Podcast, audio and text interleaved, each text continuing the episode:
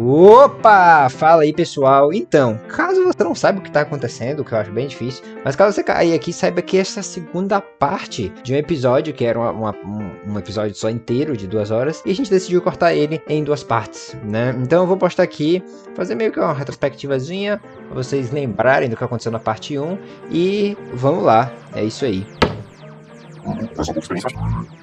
Com Euphoria é uma série que vai se passar ali num subúrbio americano, num, numa cidade mais afastada do, dos grandes centros, assim, que vai contar a história de alguns adolescentes de uma maneira muito intimista e muito bem estruturada. A primeira vez que eu assisti foi na presença de vocês, inclusive, eu lembro de assistir aquele primeiro episódio ficar assim, meu Deus, velho. Não, não existe uma definição melhor de como é estar apaixonado. Tipo, como é estar se apaixonando, entendeu? Como é estar, tipo.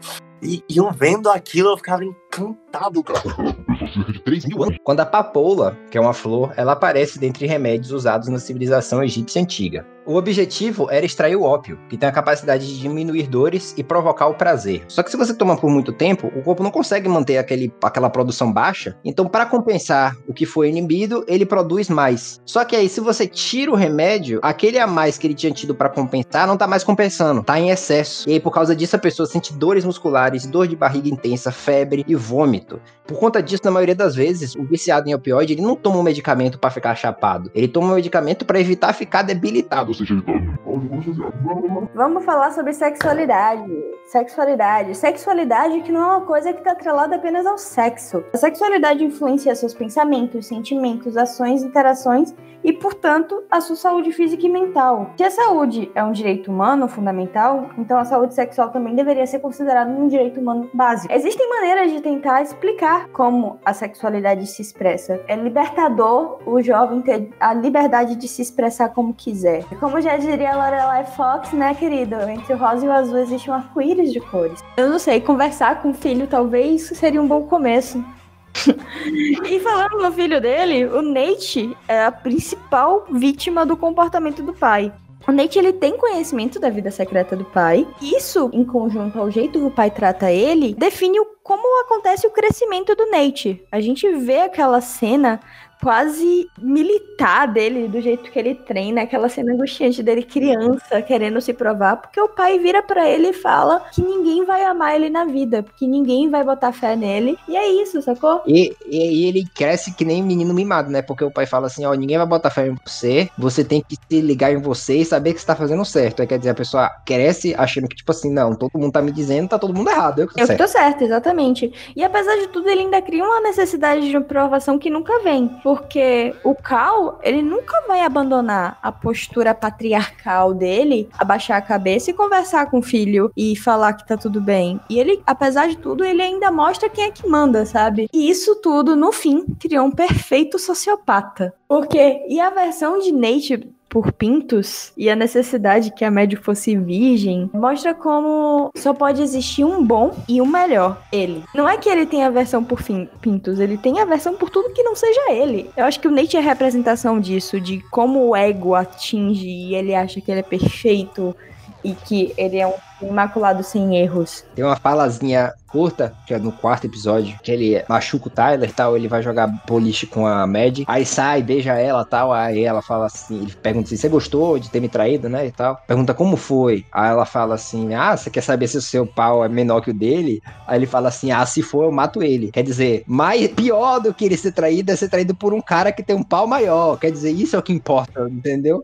A preocupação dele é essa, tá ligado? Você vê que tem momentos que o Nate fantasia com algum cara sequestrando a Mad só pra ele fantasiar e matar o cara. Então. Ele tem tesão em ela achar que ele é picudo, entendeu? É exatamente. Ele tem obsessão por isso. Picudo não só no sentido literal, né? Exatamente. né? Por isso que ele alimenta. Ele alimenta isso. Ele dá presente para ela, ele faz tudo que ela quer. Quando ele, quando ele vê que tá fazendo merda, ele abaixa a cabeça. E ela também, né? Ela age para que isso aconteça. Ela fala, ela assiste pornô pra, pra agradar ele. Pra parecer que ele tá transando muito bem e que aí ele é foda, entendeu? Então ela ajuda a alimentar isso também. É, tem uma cena no. Acho que é no último episódio que eles estão numa festa e a, a Mad tá dançando com o Nate. Eu não lembro exatamente as palavras que ela fala, mas ela mostra total consciência de que aquilo não é uma relação boa para ela, mas que ela tá ali, tipo, porque ela não consegue estar em outro lugar, então ela tá ali. Sim, sim. Ela fala, ela chega e fala pro Nate que eles têm que terminar, que eles são tóxicos Sim, pra caralho, que ele é abusivo pra porra. Mas eh, no final ele só fica falando, é, eu sei, é, eu sei. Nossa, aquela cena é terrível. Aquela cena hum,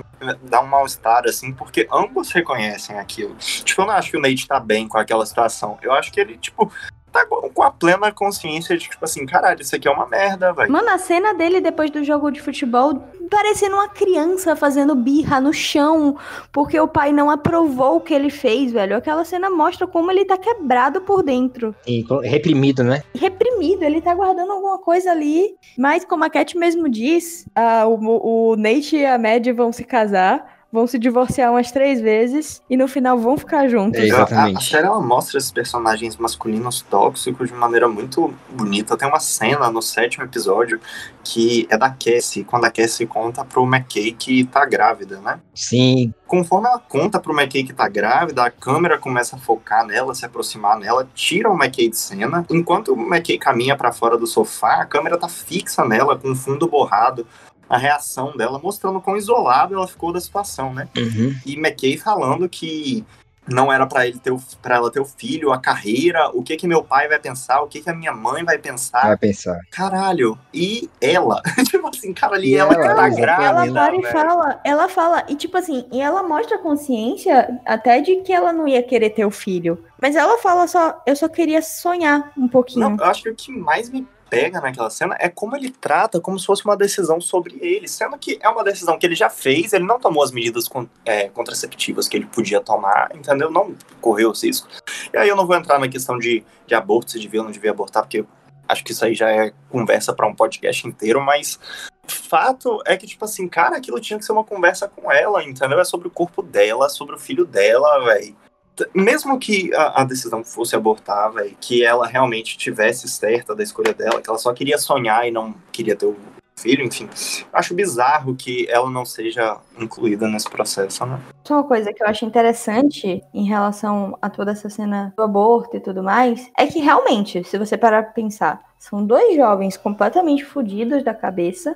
Ela não tinha condição nenhuma de ser mãe, ele não tinha condição nenhuma de ser pai, porque ele também tá todo ferrado da cabeça. Imagina a criança que ia nascer filha desses dois. Então, Graças a Deus não tem mais um maluco no mundo. Então, amém o amor- o aborto seguro. Nesse mesmo episódio tem uma cena que eu acho muito bonita, que fala um pouco sobre sororidade feminina, né? Sobre. é, Eu, eu acho como uma relação devia ser. Que ela vai acordar a mãe no sofá, né? A mãe tá lá de ressaca no sofá. Aí ela acorda a mãe e começa a chorar, não fala nada. E a mãe, sem perguntar nada, abraça ela e, tipo, acolhe ela, leva ela no, né, na clínica.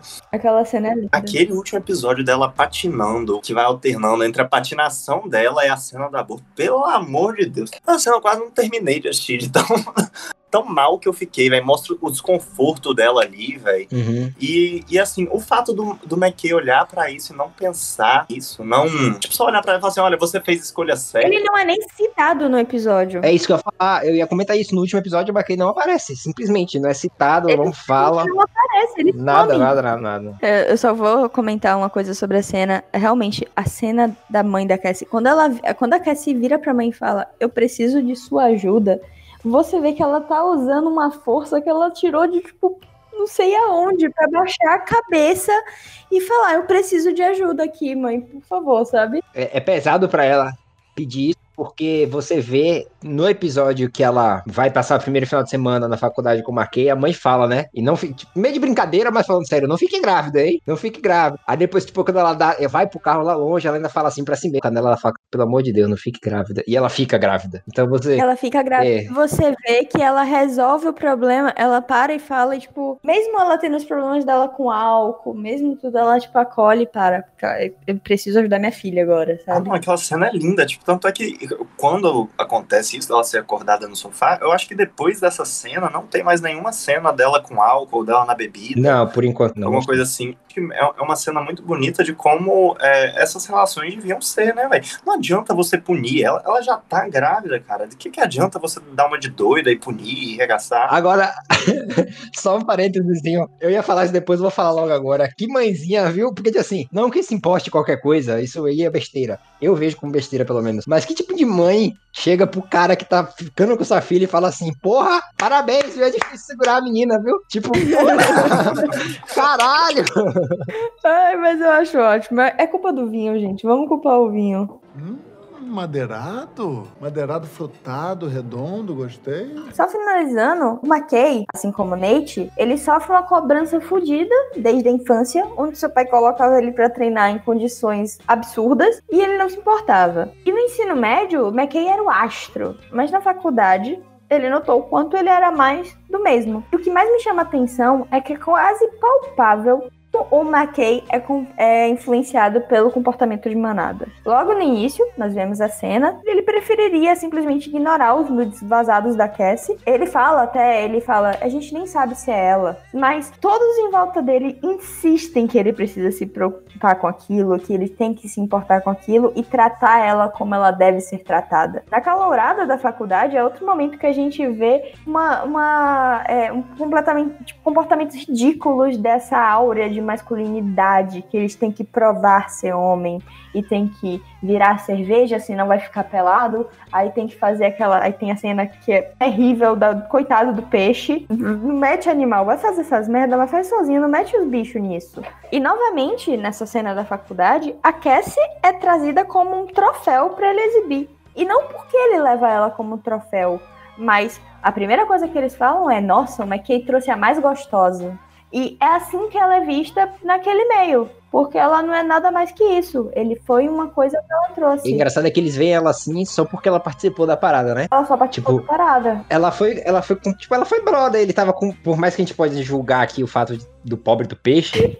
Mas assim, uma coisa que ele tava com medo ali, com vergonha, não sei o quê. Aí ela, não, vou ajudar meu boy, vou, vou aqui. Uh, aí veio todo mundo, nossa, que menina legal. Tipo, nossa, só porque ela faz uma coisa que um cara faria, aí, ah, essa menina é safada. Essa menina é puta. E tem a cena mais perturbadora de todas da série, pra, manda, que meu Deus. É a cena que ele é deliberadamente abusado na frente da namorada, porque os caras invadem o quarto dele e ainda tem que fazer a piadinha Quer do dizer, Aquela cena é foda, né? Porque ele, ele acabou de ser estuprado ali. Aí, tipo, ele vai pro banheiro por alguns minutos e quando ele volta, ele quer, tipo, transar, tipo, pra mostrar pra ela que, tipo, não, vou fazer você gozar porque não aconteceu nada aqui não, eu sou homenzão ainda, eu sou macho, entendeu? E, tipo, você vê que ele não queria, que tanto é que ele não consegue, né? Ele dá uma brochada ali e tal, não sei o quê. Exatamente. E a Cassie também fica toda, tipo, pera aí, velho, você quer transar, você acabou de ser estuprado, calma aí, pera aí, o que, é que tá acontecendo? Que loucura é essa? E tal? você vê que ele não quer, tipo, ele vai, eu sinto que aquela cena que ele tá no banheiro é aquela história, homem não chora, você não pode sofrer por isso. Você tem que fingir que você tá bem. Ele, ele, sua namorada tá lá fora, você tem que ser o homem, você não vai provar que é homem pra ela, sacou? E o que parece que machuca mais ele não é o fato dele ter sido violado, né? O que machuca ele é o fato dele ter perdido a masculinidade dele. Ele, ele não, ele, o que machuca, você, eu, pelo menos eu senti, né? Que tipo assim, o que dói nele não é tipo assim, caralho, eu fui estuprado, que merda, fui violado contra a minha vontade. É tipo assim, nossa, me estupraram, não sou mais homem agora, não sou mais macho agora, porque fui violado, entendeu? Eu acho que sim, fica muito denotado também a posição que essa masculinidade coloca os homens, né? Uma coisa tipo assim, pô, velho, ele tem talvez a pessoa que seja o, o maior apoio dele ali do lado dele, velho, mas ainda assim ele vai sofrer sozinho no banheiro, porque para ele é inconcebível, inconcebível dividir aquilo com uma mulher. É interessante isso, que a, a masculinidade tóxica realmente dá essa visão sobre a mulher, né? É um um objeto de sexo e um objeto de poder. Poder que é bonita, poder que é gostosona, mas ela não é um objeto Exatamente. de amor. Muita gente fala isso. Que é um os... objeto que você tem que tentar, né? Exato. A gente estava falando sobre a questão do falocentrismo e como isso está associado ao conceito de ser mulher, e a gente vê isso claro numa frase da Jules, que é uma mulher trans. Ela fala que se ela conquistar os homens, ela sente que ela está conquistando a feminilidade. E não é bem assim que funciona. E a Ana chega e fala: por que você acha isso? E é uma personagem que ela. E ela meio que quebra, né? E ela meio que quebra. Ela fala, meu, por que, que eu acho isso? Nem ela sabe por que, que ela acha aquilo. Exatamente. Tem tanto conceito assim que a gente pensa, é, realmente, por que eu tô achando isso? Eu vi uma frase hoje que eu vou deixar aqui como mensagem, que é o seguinte. Não se impeça de trocar, de mudar a opinião, principalmente quando você recebeu uma informação nova. Uma das coisas que eu gosto muito nessa série é que, assim, a gente. Uma coisa que eu sempre falei muito quando eu comecei, ali meus 17, 18 anos, que eu comecei a entender realmente o que era feminismo e tudo mais. Fala assim, o machismo, ele afeta principalmente as mulheres, claro, não tem nem discussão. Só que a gente tem que comentar um pouco sobre como o machismo afeta os homens. E essa série mostra muito isso, né? A gente só tem dois personagens masculinos na série, que são o McKay e o Nate. Não, não os únicos dois, né? Mas assim, que ele dá mais enfoque. E os dois, você vê, como a gente já falou aqui no episódio todo, como que o machismo, como que esse falocentrismo afeta eles. Basicamente, o problema todo dele está nisso daí, porque se uma, o, o Nate tivesse tido uma conversa com o pai mais aberta sobre tudo que está acontecendo, se o McKay tivesse essa posição de falar assim, não pai, eu não preciso ser o maiorzão, o melhorzão, eu quero outra coisa, não sei o que, talvez nada dessas coisas estariam acontecendo, né? E acontecem por conta disso. Ou talvez o McKay, ele nem precisaria, tipo, ter esse pensamento. Eu acho que o pai, de certa forma, tá tentando ajudar e ele tá tentando ajudar da forma que ele sabe. Talvez seja os, os sonhos do McKay, só que ele não precisava ser cobrado daquela forma. Antes da gente entrar agora na última parte desse podcast, que a gente vai falar especificamente da série, falar dos nossos momentos favoritos, dos nossos personagens favoritos e de algumas coisas técnicas, eu vou buscar outra cerveja. Me dê licença. Ai, puta que pariu. Meu bolado aqui já. a gente vai de cerveja mesmo.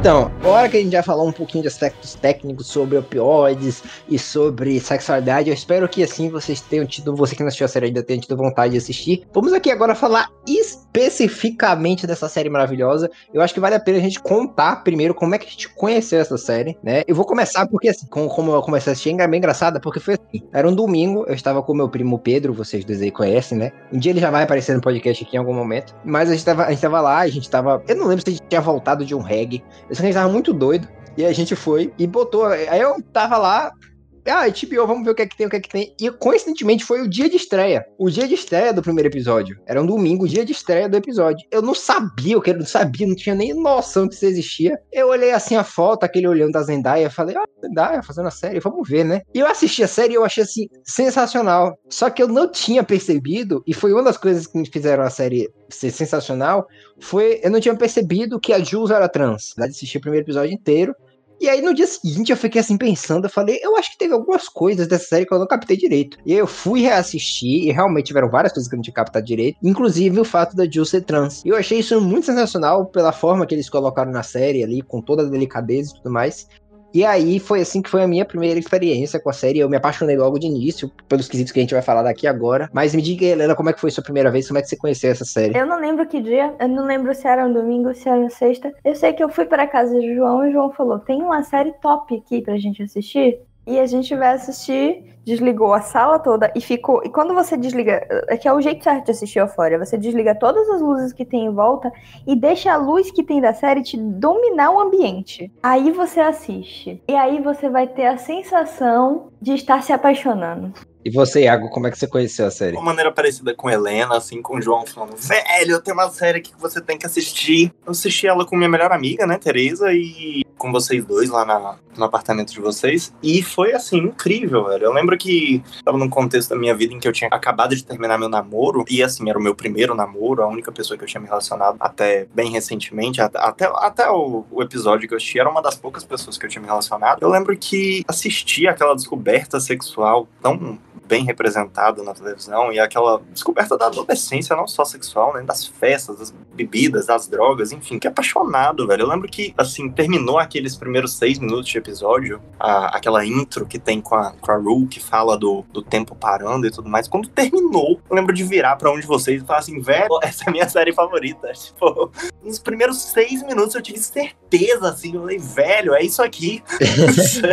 Eu lembro da sua reação, da sua cara. No segundo episódio, eu tava chorando, eu não entendi o porquê. Tipo, tem uma cena muito bonita, assim, que a, Rue e a Jules estão chapadas E, e aí a, a Ru, e a Ru tá chorando, fala assim, eu tô tão feliz o- olhando pra, pra Jules, né? Pensei, tipo assim, meu Deus, velho, quando eu tive as minhas primeiras experiências psicodélicas, né, com, com uma pessoa, com alguém que eu namorava, eu falei, eu senti aquilo tão bem representado. Falando um pouquinho dessa cena, cena engraçada, né? Porque a gente vê primeiro a visão dela, tá a Jules lá, ó, aquela música toda bonita, não sei o quê. Aí a Jules vê a Ru, ó, aquela música bonita. Quando você vê a cena de verdade, tá só duas pertinho assim, ah.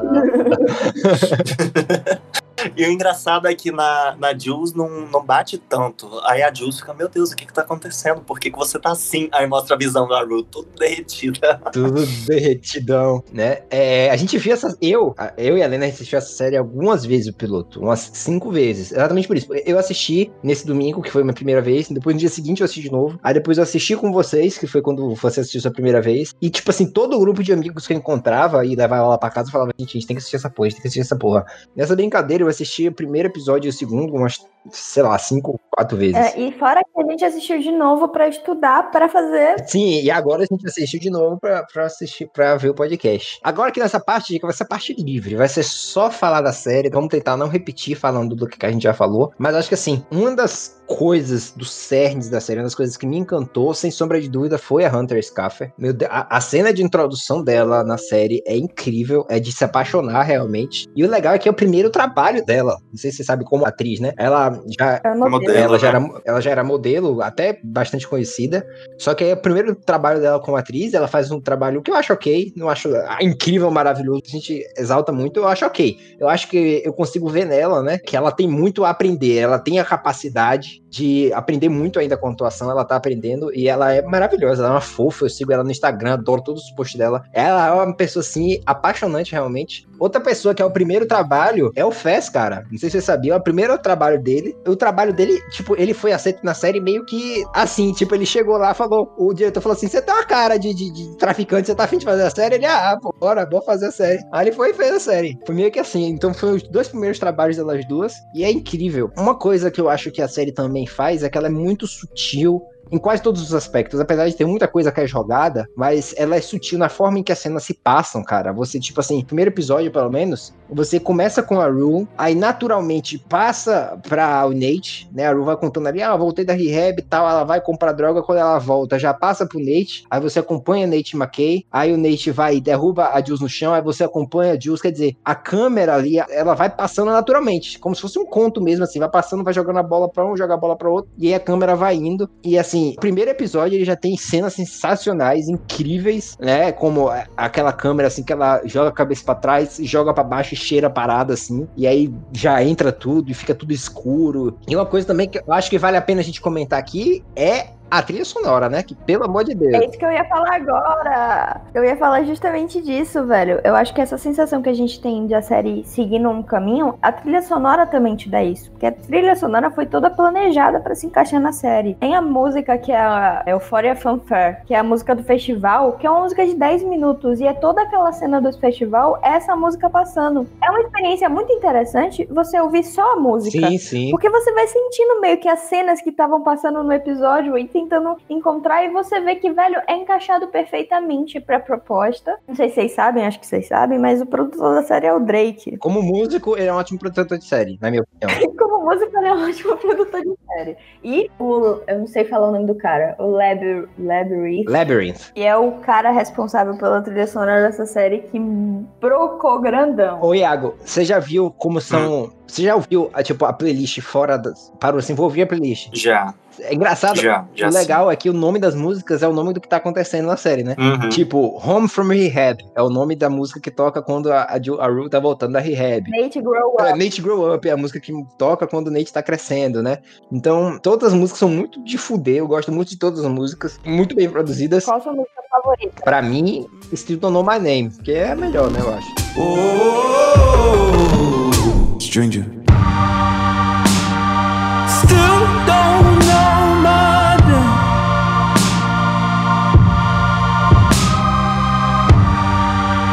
Não, pra mim, eu achava que era All For Us, mas pra mim hoje em dia é Mad Story. A música da Mad é maravilhosa.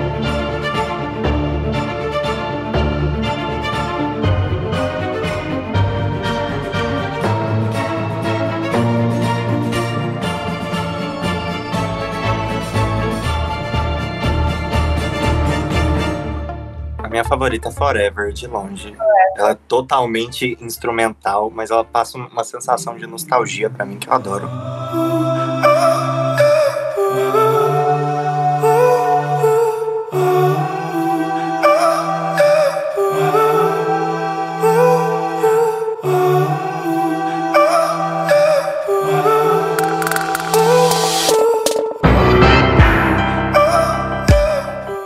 Essa trilha sonora, cara, dava pra falar assim, só um tempão da trilha sonora, porque ela tem isso que você tá falando, né? Ela tem uma mistura de coral com. tem é, é, orquestra, e tem, às vezes aparece guitarra e eletrônica, e às vezes rap, quer dizer, tem uma mistura ali, uma amálgama de coisas muito bem construído final, porque podia ter tudo isso e só ser bagunçado, mas não é, é muito, muito bem feito e bate certinho com o que tá acontecendo na série. E o que eu acho que a série ela sabe controlar muito bem é que muitos falam de, né, da trilha sonora, mas o silêncio, o jeito que o silêncio é Sim. usado na série, pelo sim, amor de Deus. sim, sim. O, o último episódio, eu acho que, assim, é, é muito difícil pra mim escolher um, um momento favorito na série.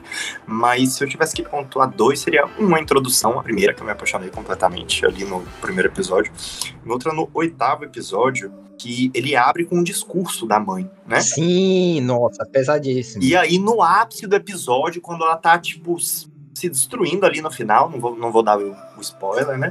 Quando ela tá, tipo, no momento em que o, coração dela tá partido, aí o- a mãe retoma o discurso no fundo, com é, And there will be moments of relief. Puta que pariu. Eu, eu lembro que a primeira vez que eu assisti isso, quando a, a trilha sonora foi diminuindo, e quando a mãe dela pegou no, no microfone, vamos falar assim, quando a mãe dela voltou a falar, eu me arrepiei inteiro. Uma velho. sensação muito interessante que eu tenho nesse episódio é que meio que a gente vai acompanhando, o episódio começa com a mãe fazendo um discurso e o episódio vai seguindo. Da metade pro final, você esquece que tá acompanhando, você nem. Uhum. Você nem lembra. Aí quando volta pra isso, ele volta numa realidade que você se toca o que aconteceu, você percebe o que aconteceu. Não, e ele vem feito um murro. O, o discurso que ela faz quando ela retoma, né? Quando ela descobrir as drogas, ela mudará para sempre. Você nunca saberá se ela tá falando a mentira ou verdade. Ela será volátil. Enfim, é, e é um momento da Rue em que ela tá começando a, a, a recaída dela, né? E, e o processo de culpa que tá envolvido em cima daquilo. Enfim, é uma série que mexe com o silêncio de maneira muito bonita. Eu acho incrível que a, a, a relação da mãe da Rue com ela. Tem duas cenas que a gente vê isso muito forte. Tem uma das melhores cenas, na verdade, que é precedido de uma das cenas mais inocentes. Eu, sinceramente, assim, eu não entendi essa cena. Foi até uma coisa que eu achei um pouco negativa da série. Quando a professora chama a Rue pra contar pra ela sobre o verão. Mano, é muito, muita sacanagem essa cena. É muito Foi uma das coisas assim, que eu não gostei, não gostei da série. Porque assim, caralho, todo mundo na escola sabe que a menina teve uma overdose, quase morreu, ficou quatro dias em coma, foi pra rehab, voltou. Aí a menina volta, ela tá passando por tudo isso. Aí a professora, ei, você acha o que é de falar um pouquinho do seu verão pra gente? Hum, Eu adoro, tipo, eu adoro a sinceridade da Mad, né? Porque ela fala, amiga, eu achei que você tinha morrido. morrido, é. E, e, tipo, véi, e aí, e- isso aconteceu, eu achei meio merda, mas logo depois tem uma das melhores cenas da série pra mim, que é quando toca é, Fly Me to the Moon, que é aquela montagem dela, logo quando ela volta do hospital.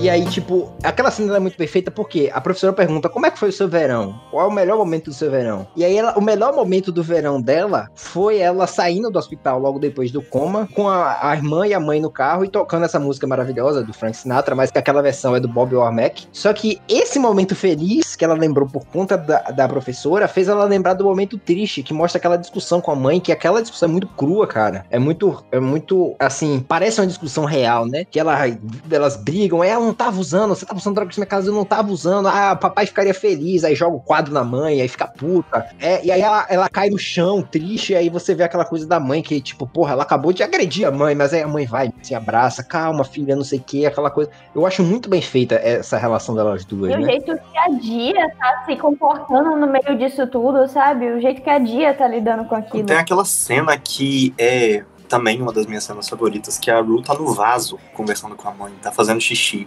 Tipo, fazendo xixi, vírgula, né? Tá falsificando a urina dela pra passar no, no teste de drogas. E aí mostra a Ru num- num- numa situação extremamente é, vulnerável, né? Porque ela tá pelada, mostra, tipo, a câmera dela sentada no vaso, que é uma situação vulnerável, gente, imagine. E aquela relação de culpa, de tipo assim, tá enganando a mãe, da mãe tá pedindo desculpa pra ela porque o exame deu, deu negativo, né? E é aquela coisa, tipo assim, que ela tá satisfeita porque deu negativo e ao mesmo tempo tem aquela culpa estampada na cara dela que ela chora e narra, né? Fala que, olha, vocês deviam tá me odiando agora. E eu acho assim que essas. É, é que a relação com, a, com a mãe dela mostra, né, como é que foi desgastado por causa do uso de drogas. Tem um termo que a gente usa na psiquiatria que chama codependência. Codependência é, é como a gente se refere às pessoas próximas do dependente químico, que pagam pelo preço do vício de outra pessoa, no caso. Uma coisa interessante também, a gente, a gente tá falando do segundo episódio, é que a Zendaya, puta que pariu, que atriz, né? Porque ela faz a Mary Jane no Homem-Aranha, faz um papel completamente diferente agora, ganhou o Emmy por essa série, que eu achei super merecido, e ela atua ela, uma personagem de 17 anos e uma personagem de 13 anos. e não parece e, e funciona pros dois, acho engraçado, porque ela realmente parece uma criança, né? Aí, na cena, eles só botam um, um, um, só trançam o cabelinho dela, pronto, 13 anos. E realmente parece, acredita que ela tem 13 anos. Uhum. Uma coisa que eu quero comentar é que tem uma pessoa na série que é completamente é, não citada e que tá, que tá lá, né? Que é a Lexi. A Lexi é uma personagem completamente esquecida. Ela é irmã da Cassie e ela é dita como amigo, amiga de infância da Ru. E a Alexi, ela é simplesmente uma, uma sombra da irmã, porque a mãe fala na frente da irmã pra, pra Cassie que ela é perfeita e a irmã tá lá, lá sofrendo. E uma das cenas que eu mais me identifico com a Alexi, sinceramente, é a cena que ela vira e, e tá vestida de Bob Ross. Nossa, eu achei incrível. Melhor fantasia, velho. Melhor fantasia, velho. Tá maravilhosa, perfeita aquela cena. Eu sou o Bob Ross. E a mãe fala: É, é, minha filha, eu já falei. As, as crianças vão para as festas de Halloween pra serem sexy. Eu lembrei de. Vocês já assistiram Garotas Malvadas? Sim, Mean Girls. Já assistiu, Iago? Uhum. Aquela cena da, da noiva cadáver. Sim, sim. É a mesma coisa, velho. Ah, ó, pra ser sincero, pra ser sincero, eu prefiro, eu prefiro bem mais pegar a guria vestida de Bob Ross do que a guria vestida de enfermeira safada. E é por isso que a gente namora. Mas uma coisa que eu acho interessante é que, tipo assim, a série fala muito sobre essa expressão de, de, de personalidade. E a Alexia, de certa forma, ela tá expressando a personalidade dela ali. Só que a galera tá zoando, sacou? Porque a maneira de expressar dos outros é diferente da dela. Mas a Alexia, acho que ela tem uma coisa assim, eu acho que estão guardando ela pra segunda temporada. Porque ao mesmo tempo em que ela é uma personagem que tá ali meio de lado, eu acho que eles dão profundidade para ela. Tem aqueles personagens que estão ali do lado e que eles não têm profundidade nenhuma, tipo os gêmeos, por exemplo. Ou o, o gurizinho, o traficante. Ashtray, Ashtray, véi, aquele Ashtray, ele, ele me ganhou muito. Eu sei que ele aparece pouco, mas quando ele cita o nome daquelas drogas, Two City 2, Two City 7, vai aquele monte de coisa, eu falei, caralho, que pivetinho. Vamos falar também dele fazendo tatuagem e lidando com Bitcoin. É, não, ele é o pica, ele vende droga, ele trabalha com Bitcoin, ele tatua a galera e só tem isso aí, é pivetinho, tá ligado? Tipo, caralho. Aproveitando que a gente é, entrou nesse mérito da, da tatuagem, achei interessante que é, o quanto a tatuagem do Bruce na, no lábio. Inclusive, melhor chip. Melhor chip de todas as É, séries. Bibi, Rules, Jules, com Rule, Rules. Perfeito, velho. Eu gozei quando eu vi essa primeira vez. Falei, oh, que incrível, foda demais. Mas interessante, é, e a gente viu isso hoje, a gente eu descobri isso hoje, mas é que, tipo, como isso é representado simbolicamente, porque a tatuagem na parte interna do lábio, ela é uma tatuagem que ela não dura muitos meses. Ela, Ela apaga, some, ela é. some. E era basicamente pra explicar o, o que seria esse relacionamento. Tem uma, uma cena, a gente tava falando do da Alex.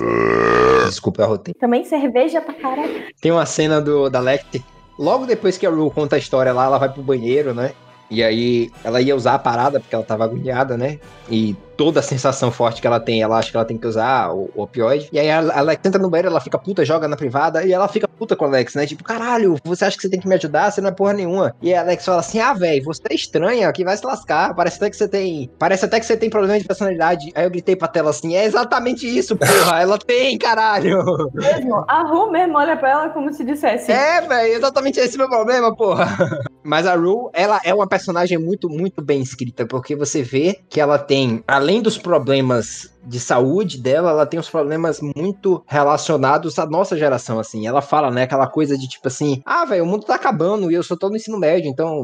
Ela, ela fala exatamente essa frase: o mundo tá acabando e eu tô só no ensino médio, foda-se, eu vou usar minhas drogas e vou morrer. E ela também tem aquela sensação muito de. aquela sensação muito assim de tipo, eu não sei o que eu vou fazer da vida, eu não sei o, o que eu quero muito, eu não sei muito o que, o que fazer no futuro, então, tipo... É, e, e, tem outra questão complexa em relação a ela também, né, em relação a Rue, que, tipo assim, mostra um pouco como a libido funciona, né? Quando ela tá no, não abstinente ou em uso, a sexualidade dela mal aparece. A primeira vez que ela aparece fazendo alguma coisa sexual na série, ela tá se masturbando. E é num, num momento de abstinência, né? E mostra, tipo assim, e, e, por exemplo, não mostra carreira. É, ambições, carreiras, coisas assim, mostra a luta dela com a droga, mostra o tanto que aquilo consome ela e priva ela de outras coisas, né? A Ru, você sabe ali que ela, ela fala que ela quer ser design. Inclusive, isso é um assunto, né? O próprio, o próprio Nate fala isso pra ela. Que a gente já, já vai se aprofundar no Nate, mas o Nate fala isso pra ela. Tipo, a Jules, ela vai ser alguém. De todo mundo nessa escola, eu acho que a única pessoa que vai ser alguém é a, é a Jules. E você?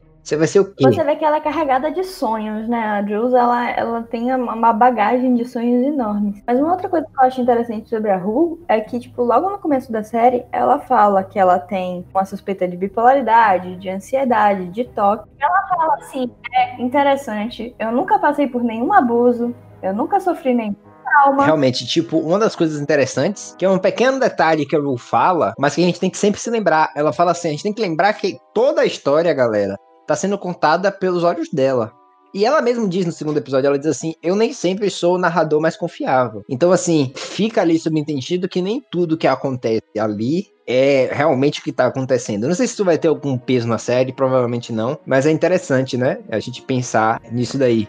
Eu vejo. Tem duas, tem duas outras cenas da Rue que eu, é, a minha crítica fica um pouquinho também, que eu acho que essas cenas, a primeira nem tanto, a segunda destoa um pouquinho do ritmo da série, mas ainda assim as cenas por si só são incríveis, que é quando ela vai falar dos nudes. Eu acho muito legal aquela cena, que ela fala do nude solicitado, nude horrível, terrível, não sei o quê. E quando ela vai, ela entra na investigação para descobrir o que é que tá acontecendo ali com o Nate Juice. Ai, eu como uma pessoa apaixonada por todas as histórias de investigação Sherlock Holmes essas coisas, eu achei aquela cena incrível, porque me deu uma sensação de ela com a Alex, sabe? Fazendo meio Sherlock Watson. Eu acho aquilo incrível. Mas assim, é, aquela cena tem uma questão um pouco mais complicada do que parece. Não é só uma escolha cinematográfica por acaso. Tipo, a, o episódio de mania bipolar, ele é caracterizado justamente pela pessoa ter uma exacerbação do humor ou da autoestima. Enfim, é, é, existe uma coisa chamada delírio de grandeza. A pessoa vive uma realidade diferente. Tipo assim, é uma vivência, não é um, uma crença que a pessoa tem que eu posso fazer tudo. A pessoa se vê capaz de tudo. É tipo assim, ela tá ali como detetive, mas ah, para mim o que a série tenta representar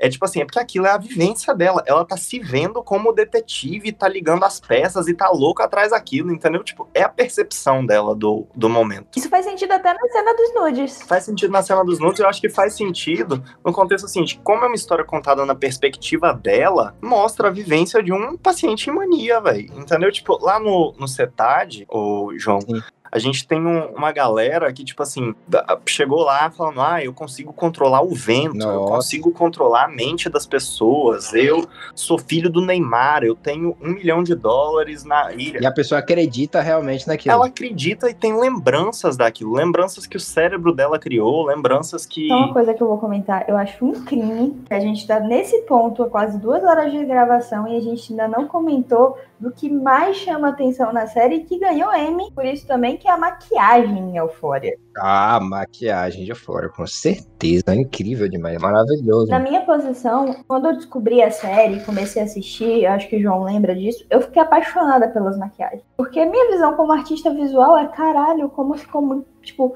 é muito bem apresentada, é muito bem feita as maquiagens. A, a maquiadora, a, dire, a, direção de maquiagem, que é da Daniela Dev, Dave, Davi, não sei, mas é Doni Davi no Instagram. É incrível como ela faz e como ela representa essas maquiagens. Uma coisa que eu senti assistindo a série, mas que a maquiagem ela é usada como ferramenta para confiança, muitas vezes. Ela também é usada como máscara. E a gente vê isso claramente, por exemplo, na cena que a Mad usa a maquiagem para cobrir os hematomas quando o Nate enforca ela. Mas a maquiagem na série, ela é quase sempre passada como uma coisa que elas botam e falam, velho, você não vai mexer comigo hoje, sacou? A Cat, ela se monta toda e ela apresenta uma confiança que ela nunca teve na vida. Eu acho que a maquiagem ela tem o papel de representar isso. Inclusive, eu não sei se vocês que assistiram a série sabem, Iago provavelmente sabe, né? Mas a, a atriz que faz a Cat, ela é brasileira praticamente. Você sabia disso, Iago? Não sabia, não. Não sabia, não? Uh-uh. O nome dela é Barbie Ferreira. A mãe dela é do Rio, o pai dela acho que é de São Paulo. Ela fala português claramente assim, clara, clara, clara, clara, clara, sem nem um sotaque. Tem um vídeo dela na Vogue do YouTube, que é ela e a mãe fazendo bobó de camarão, Que massa, velho. Não sabia, não. We're gonna make um, bobó de camarão, which is a shrimp stewy thing. We used to eat it every week. É, a mãe dela é cozinheira. Inclusive, a, a Barbie, ela é modelo também. Ela é modelo plus size. E aí, nesse vídeo que eu assisti na internet delas cozinhando, fazendo bobó, a mãe dela fala isso, né? Fala, as pessoas têm essa ideia de que todo mundo que é modelo plus size ou é um pouquinho mais gordo, comeu mal. E você é, é prova que não, porque você, a gente cresceu na casa que a gente comia arroz, feijão, tudo direitinho, entendeu? Então, ela realmente, ela, porque a gente podia dizer assim, ah, não, ela tem sobrepeso porque ela é americana, mas a cultura dela dentro de casa foi comida brasileira, então isso não tem nada a ver. É aquela, ela mesma fala, né? Nada mais poderoso do que uma, uma gordinha que não que bonita, ela é linda. Nossa, me apaixonei por essa mulher demais, velho. Não, primeiro que Euphoria é uma série que você sai e você sai apaixonado por todo mundo. Por todo mundo, verdade. Eu acho todo mundo bonito na série. Não tem uma pessoa, um personagem feio assim. Pra concluir o, dis- o que eu tava falando sobre a maquiagem, né?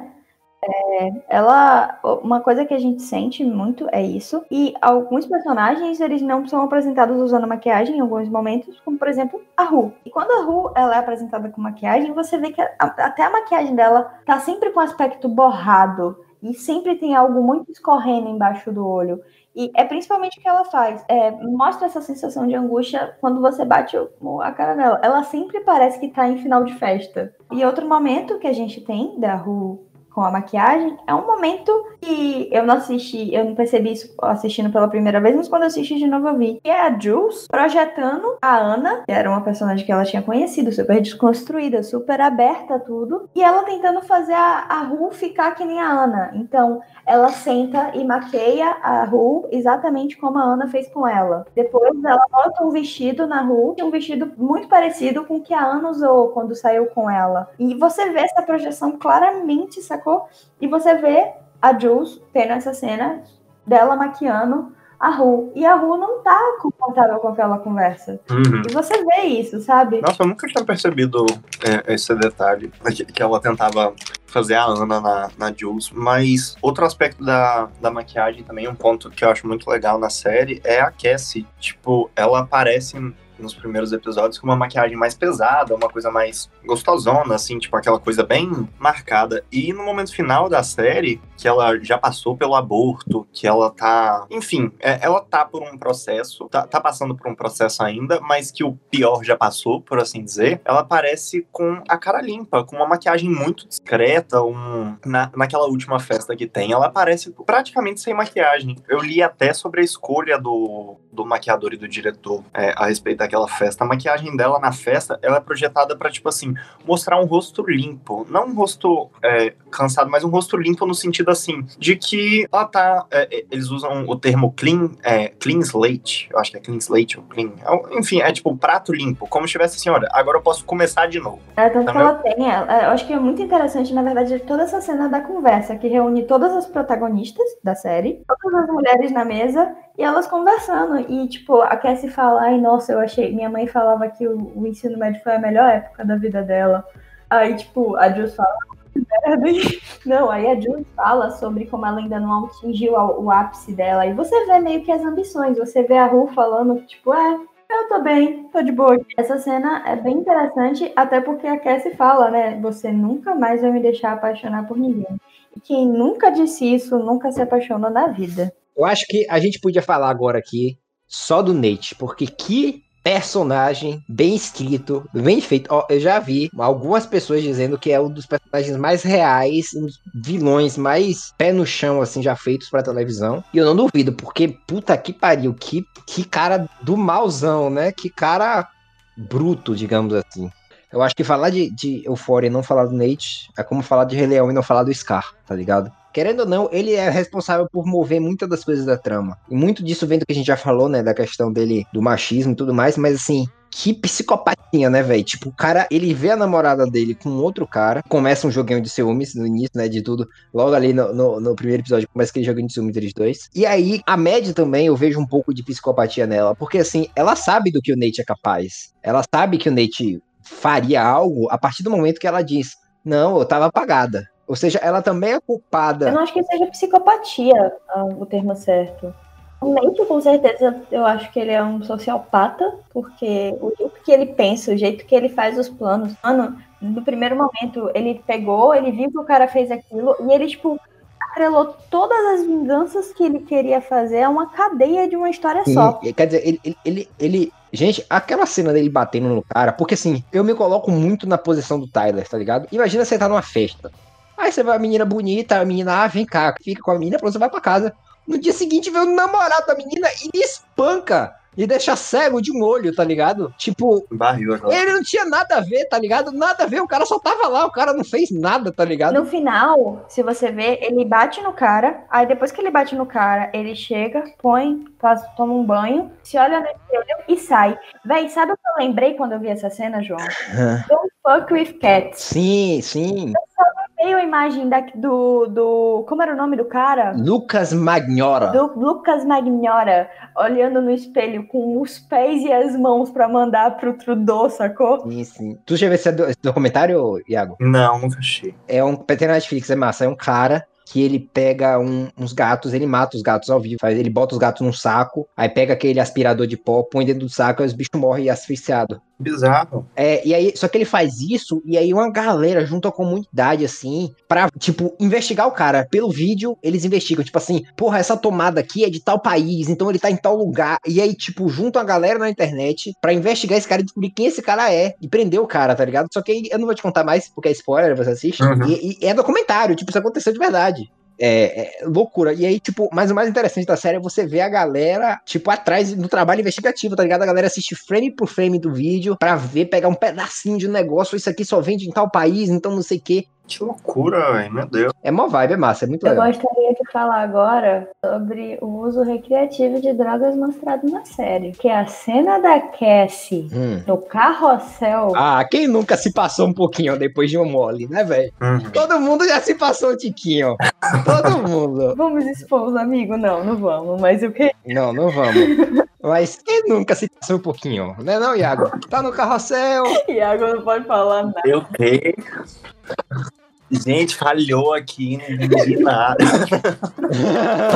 Mas realmente, e engraçado, e o legal dessa cena é que ela já tem toda aquela carga de ser puta, né? De ser, de ser não sei o que e tal. E aí quando ela passa por aquilo, ela, tipo, meio que. Ela percebe pra ela mesma, né? Tipo, caralho, eu realmente sou uma puta, velho. Você vê a cena de todos os- olhares julgando ela, sacou? É, ela, tipo Olha. assim, não, eu rea- realmente eu sou uma puta, eu tô aqui num carrossel gozando na frente de todo mundo, meu Deus do céu.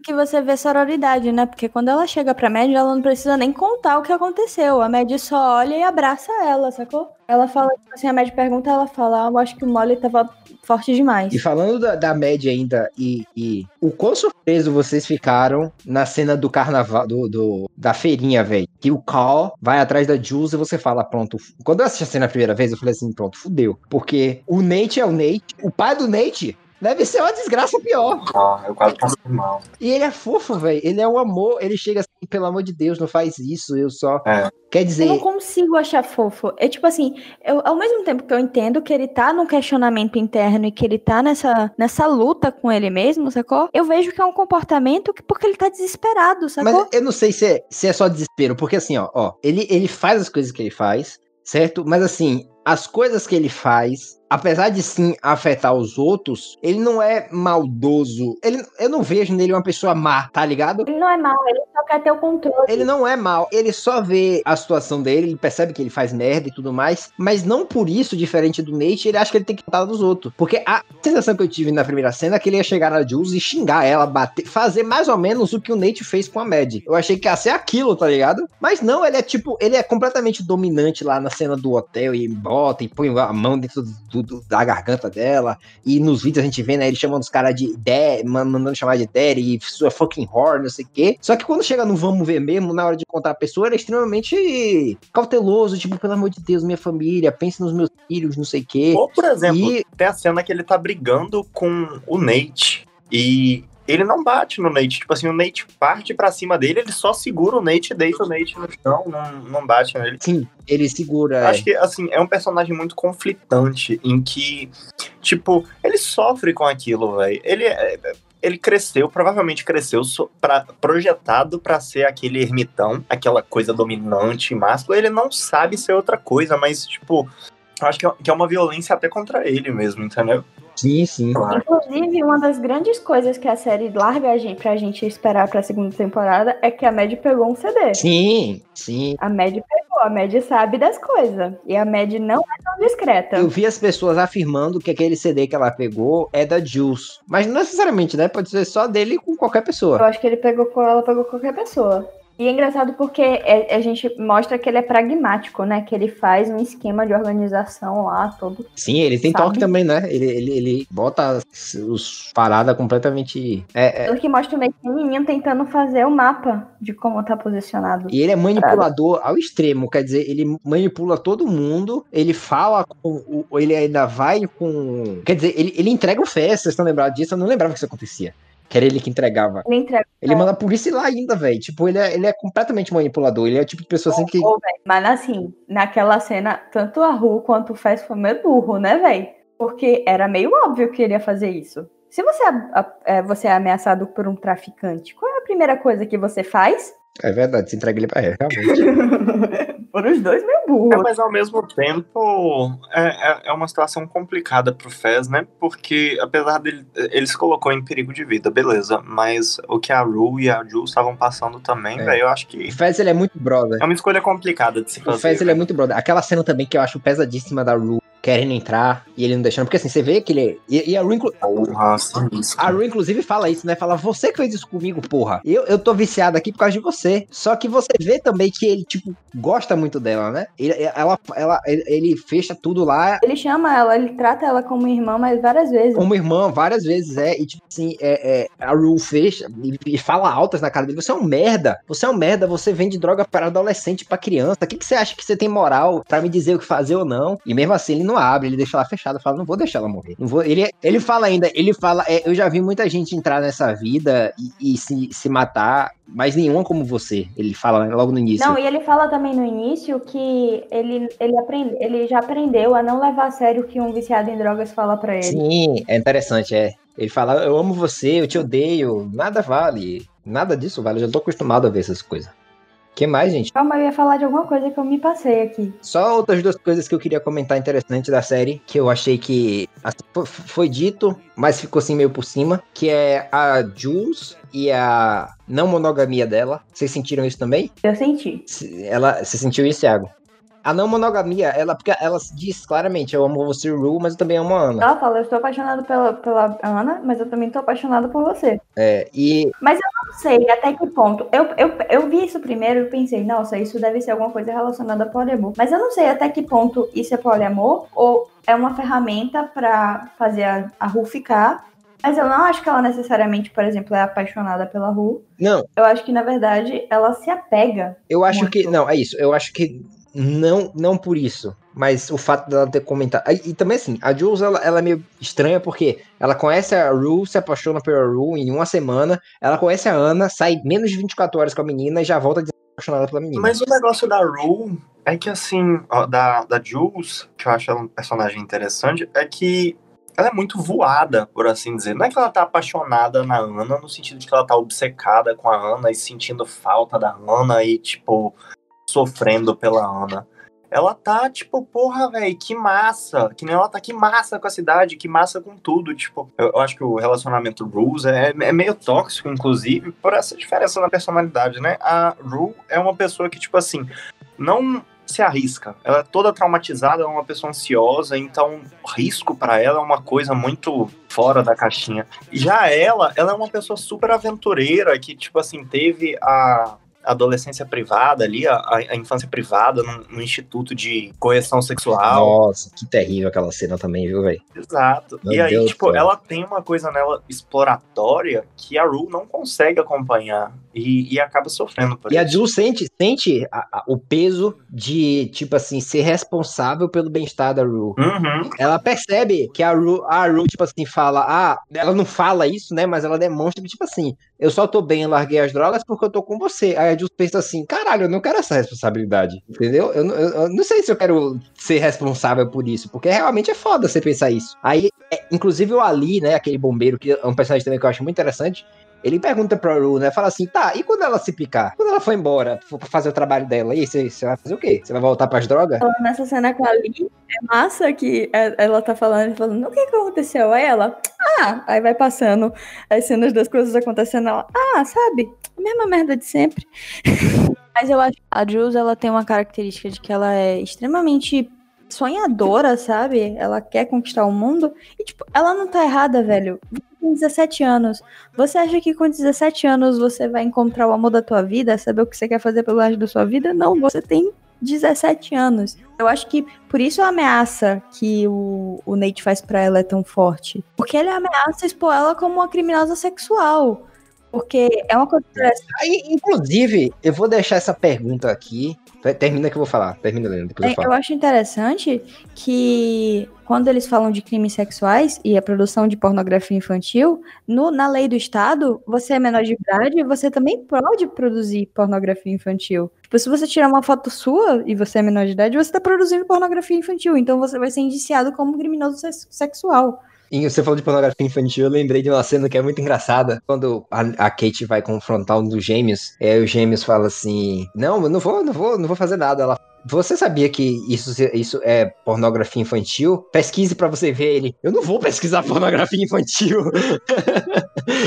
que? Não, eu não vou pesquisar pornografia infantil. Que loucura é essa? É engraçado como esses gêmeos são apresentados, né? Porque eles aparecem meio que de canto, fazem umas participações, mas a cena que eu mais gosto com eles é quando a Rue vê que a irmã tá na festa com ele, aí ela chega, se eu descobrir que você drogou a minha irmã, ou que você magoou ela de alguma forma, eu fui pra para reabilitação. Você sabe quem são eles? E ela inventou tudo ali, mas o cara super cai. Eu acho legal, engraçado, é que, tipo, é uma coisa interessante, assim, né? É que ela não fala assim, esquece minha irmã, se lasca, vai embora. Ela só dá um ultimato assim, fala, ó, oh, velho, não dê droga do jeito dela, né? Mas não dei droga pra ela, não. Mas continua, vai lá e diz que ela tá bonita. Ela, ela não corta o relacionamento deles dois, né? Eu acho interessante. Ela fala assim, ela fala assim, ela dá uma ordem, ela fala, você vai lá fora e você vai dizer que minha irmã está linda.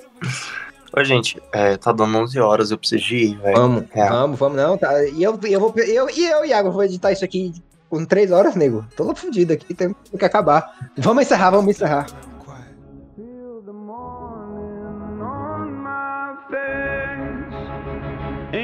pill that I didn't take. Just a lifetime, cause it's been a day. Cause I'm asleep when I R.I.P.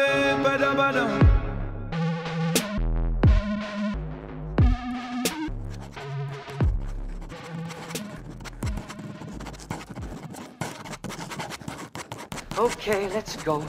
Quiet! Quiet! Quiet!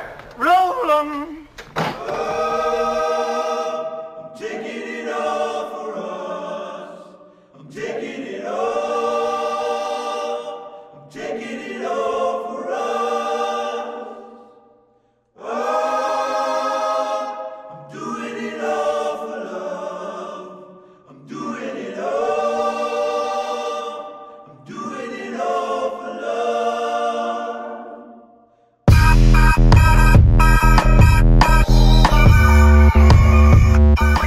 pessoal, é isso. Falamos um pouco sobre opioides, falamos um pouco sobre sexualidade, falamos um pouco sobre essa série maravilhosa. Tiago, eu tenho uma última, um último pedido para você, como nosso convidado. Eu gostaria que você recomendasse uma coisa que chamou a tua atenção. Com relação ao mundo da arte, qualquer coisa que você tenha visto essa semana que você tenha gostado, pode ser um filme, uma música, uma série, um canal no YouTube, um canal no Instagram, qualquer coisa relacionado à arte que você viu essa semana, que você gostaria de compartilhar, compartilhe aí uma, duas, três coisas que seja. Bom, já que a gente tá falando de série, né? e foi uma série que eu consumi recentemente e que eu tenho gostado muito. É Ozark. Já assistiu Sim, Ozark? assisti Ozark, muito bom, muito bom. Muito legal, Ozark. Eu não quero dar uma sinopse muito é, profunda pra não dar nenhum spoiler, mas eu te falar o seguinte: a série é bem melhor que a sinopse, tá? Ganhou um M aí de atriz coadjuvante. E eu gosto muito da fotografia, velho. Eu gosto muito da, de como a série aborda os temas do tráfico, as relações familiares, enfim. Eu acho que é uma ótima série, velho. Essa série que eu indico. Eu indico também, muito boa. É- é- eu considero ela um Breaking Bad 2, assim. Você assistiu Breaking Bad? Eu não terminei de assistir Breaking Bad, mas eu comecei, Ah. velho. Ozark, eu maratonei, assim, duas semanas que eu obcecado. Eu não assisti só a terceira ainda, mas Ozark é muito legal. Pode recomendar, recomende umas duas, três coisas aí. Se souber de mais Hum. alguma coisa. Pô, o negócio é que eu tô fazendo TCC, então tá, tá complicado de consumir conteúdo artístico, infelizmente. recomende um livro. Recomende um livro de medicina. Quando o Iago pensa, eu vou começar minhas recomendações, porque eu vou começar recomendando um Instagram, na verdade, um artista gráfico, que é um, de um o Instagram dele chama Rick Art, que é um artista gráfico da República Tcheca. Olha, E ele tem um conteúdo bem legal que é ele faz imagens gráficas, desenhos gráficos inspirados em paisagens e em fotos reais. E é muito interessante a maneira com que ele faz isso, então vale dar uma olhada que é muito da Ó, hora. uma outra recomendação que eu tenho é de um, uma artista musical que eu conheci recentemente. O nome é Teste Sultana. Você já viu aquelas coisas que são tipo One Man Band? Um cara que toca todos os instrumentos. sim, tô ligado, toca vários Ela instrumentos. toca Sim. todos os instrumentos e produz as músicas dela de uma maneira bem psicodélica, pegada Pink Floyd, sabe? Só que com uns elementos de reggae e uns elementos de rock jogado no meio, assim, muito viajado, velho, muito bom. Qual que é o nome? Teste Sultana tem um, um álbum dela curtinho, são quatro músicas, eu acho, o álbum. Tipo, e, e Hum. as duas últimas são músicas extras. O nome é Notion, de noção, Notion, do, Ótimo, ótimo. do álbum. É muito bom. A minha recomendação dessa vez vai para um podcast. Olha só, um podcast muito interessante que eu estou ouvindo, veio ouvido recentemente, que chama Perdido na Estante. É um podcast de um, um grupo muito legal, que eles fazem é, podcast sobre adaptações para séries e filmes de livros. Então eles falam do livro e da adaptação. É, eu, eu ouvi recentemente o de Little Fires Everywhere, que foi uma série que fez bastante sucesso, mas eles têm de várias coisas. Tem de The Umbrella Academy, então eles falam de quadrinhos também. Tem de várias coisas. Pesquisem lá, Perdidos na Instante, que eu gostei bastante. Helena? É, eu ia recomendar é, uma música, só que hoje, infelizmente, perdemos o Kino, que é o criador da Mafalda. Hum... Ah, eu sabia que ele tinha morrido, ele morreu. Ele morreu Foi hoje. hoje, então ele O Kino morreu aos morreu? 28 anos nesta quinta-feira. Pera aí, velho. Calma que você me informou isso aqui agora. Eu não Na sabia. quarta-feira morreu. E eu convido todo mundo a conhecer a carreira desse cara que usou tirinhas em uma personagem super astuta e que levanta as bandeiras. E foi bem importante, eu acho que com certeza todo mundo acompanhou, viu na escola, então eu conheço. convido todo mundo a conhecer a história dele. É, deixa eu falar uma coisa aqui. Eu não sabia que ele tinha morrido. Eu estou recebendo essa informação aqui agora. Estou profundamente triste, porque eu não sabia disso. Eu tô até atordoado aqui. Mas eu também ah, eu gosto muito do Kino. Eu tinha um- um- uma coletânea da Mafalda. Incrível, incrível. Ele é sensacional demais. Uma das, das artes que eu acho mais bonitas assim da América Latina é um, um desenho que ele fez junto com Maurício de Souza, que tem a Mafalda e a, Maga- e a Mônica. Eu, eu acho bonito demais esse desenho. E eu vou recomendar também o Kino. Não era minha segunda recomendação. Mas já que você falou aí agora, tá recomendado o Kino, porque eu não sabia que ele tinha morrido. Nossa senhora. Ai, e só pra manter o hábito, eu vou recomendar a música que tá me acordando. E é Malemolência atualmente, da Cell. É ótimo, malemolência. Mais alguma recomendação, Iago?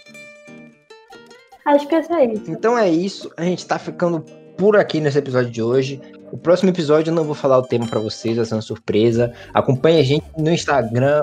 Meu Instagram Laura, João Laura 28, Helena. É he.artb. E é claro, vocês vão seguir o nosso convidado de hoje. Iago, seu Instagram, por favor, repete. Arroba IagoLTS. E é claro, você vai seguir também o Instagram da nossa página do podcast, arroba Luz Sombra Acão, porque não tem ser cedilha. Então é isso, galera. Gente, muito obrigado pelo convite, viu? Foi um prazer imenso estar com vocês e é isso aí. Valeu. Um beijo pra vocês e tchau.